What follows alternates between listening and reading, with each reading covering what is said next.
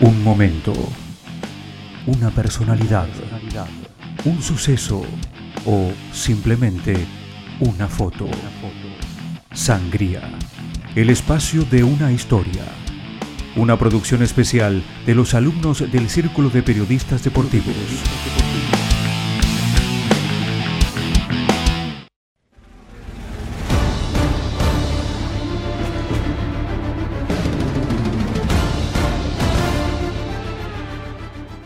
El automovilismo es uno de los deportes que más pasiones despierta dentro del país. Los autódromos en Argentina vendrían a ser como una especie de templo para los amantes de los autos y de la velocidad, y a lo largo de la historia han salido grandísimos pilotos que pudieron dejar su huella. Empezando obviamente por un emblema del deporte como Juan Manuel Fangio, campeón cinco veces de la Fórmula 1, y pasando por los hermanos Galvez y por otros tantos apellidos como Reutemann, Traverso o Di Palma. Pero estos pilotos, además de ser grandísimos deportistas, tienen en común otro detalle. Son hombres. Y es que si a cualquier persona que no está tan metida en el ambiente del automovilismo le preguntas, es muy probable que relacione este último con un deporte masculino, con un deporte en el que los hombres dominan y no hay espacio para otra cosa. Sin embargo, esto en el último tiempo está empezando a cambiar. ¿Qué pasó? La figura de la mujer creció agigantadamente en un montón de ambientes, no solo en el automovilismo, en el fútbol, en el tenis, en el básquet, lo que sea. Cada vez más son las chicas que participan de la escena, que se suben al auto y compiten de igual a igual con sus pares sin importar el género. Pero para entender mejor cómo convive una mujer en el automovilismo, vamos a estar charlando con dos exponentes de su género en el deporte. La primera de ellas es una piloto que hizo y hace historia actualmente, Yanina Sanasi quien volvió a correr recientemente en el Top Race para Toyota luego de un parón de unos años y quedó en el tercer lugar de la carrera sprint de Buenos Aires. En su espalda tiene logros que no pasan desapercibidos. Fue la primera mujer en ser campeona de Fórmula Renault, ganadora de la Porsche GT3 Cup Argentina en 2018 y actualmente está cada vez más cerca de competir en un circuito histórico del deporte, Nürburgring y ser la primera mujer en correr allí.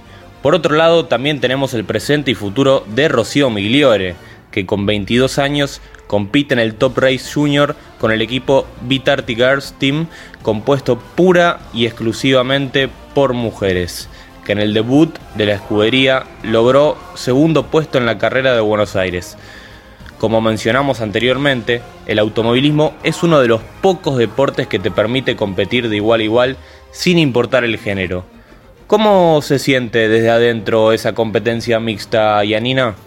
A mí me gusta el automovilismo que te da la posibilidad como mujer de, competir con los hombres, ¿por qué? Porque los hombres en el automovilismo son más fuertes, tienes más, experiencia, entonces te da la posibilidad de medirte con ellos y de aprender y de, terminar teniendo un buen nivel o tener una buena referencia. Eso por un lado. Entonces, desde ese lado siempre defiendo el automovilismo cuando lo encasillan como algo machista. No, no, es machista, cuando ya te está abriendo las puertas.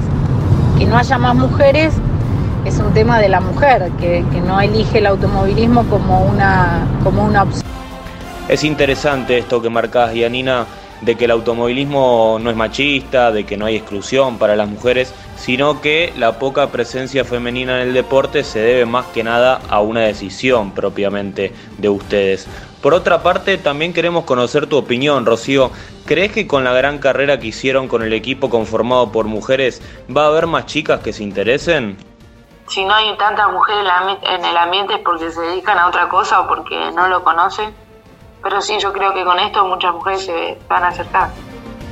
¿Y no sentiste en ningún momento algún tipo de prejuicio por parte de tus colegas o de la gente? Porque en los otros deportes se sabe qué pasa, pero estaría bueno que nos cuentes cómo se vive esta experiencia dentro del automovilismo. No, no, para nada. Yo hace 16 años que corro y nunca hubo ningún prejuicio. Es más lo que, lo que se habla por fuera que por lo que se ve adentro del automovilismo. Y por tu lado, Yanina, ¿alguna vez te hicieron sentir diferente a tus colegas hombres? Lo que sí pasa todavía, lamentablemente, es que hay muchos pilotos que, no, superan que o no pueden tolerar que una mujer les gane. Pero bueno, tiene que ver con su educación, con sus creencias, sobre todo las generaciones más grandes, ¿no? Los chicos más jóvenes ya lo tienen más naturalizado esto de la igualdad de género y demás. Entonces, lamentablemente, eso tiene como consecuencia que el piloto termina peleando una maniobra cuando hay una mujer más de lo que debería, más de la cuenta, porque después tiene miedo a la, burla, a la burla del mecánico, a la burla del compañero de equipo, de, los compañeros de trabajo y demás. Sí, es muy loco esto que decís, eh, de cómo una persona, o más bien un hombre en este caso, puede estar tan condicionado por, por algo simple, la verdad, la burla de lo que decís vos, la burla de un compañero, la burla del mecánico. Pero bueno, eh, ahora vamos a pasar con Rocío, que integra el primer equipo 100% de mujeres en nuestro país, Vitarty Girls Team. ¿Qué nos puedes contar al respecto, Rocío? Bueno, eh, sí, es un equipo 100% de mujeres. Eh, se trabaja igualmente que, que como los hombres. Es un auto, es el auto igual para todos, así que se trabaja igualmente hombre o mujer. Trabaja de la misma forma. Eh, las chicas son mecánicas, mecánicas de autos eh, normales, eh, trabajan en talleres, así que bueno, este auto de carrera es muy parecido. Sí, sin duda que es muy destacable en estos tiempos que se le dé posibilidad justamente a las mujeres de involucrarse tanto, e ir puliéndose en el ambiente. Y siguiendo con este tema, Yanina, tenemos entendido que está llevando a cabo algunas acciones para la mujer en el deporte, ¿es así? Hoy yo estoy tratando de, junto con la Asociación Argentina de Volantes, la CDA del Automóvil Club, se va a formar una comisión de la mujer en el deporte, eh, con, clínicas de manejo, con bueno, un montón de, acciones que estoy haciendo, estoy tratando de que a la mujer se le haga más fácil ingresar a este mundo de, o, este, o a este deporte, ¿no? el automovilismo a veces la mujer se siente más cómoda dando sus primeros pasos con otra mujer que, con un hombre. Sí, es muy interesante todo este tema integrativo que se está dando en el deporte en general y sobre todo en el automovilismo, cosa que nos pudieron contar ustedes recién. Así que agradecemos a Yanina y a Rocío por su tiempo, por su predisposición y gracias también porque no hay mejor manera de introducirse en un tema que hablar con los propios protagonistas.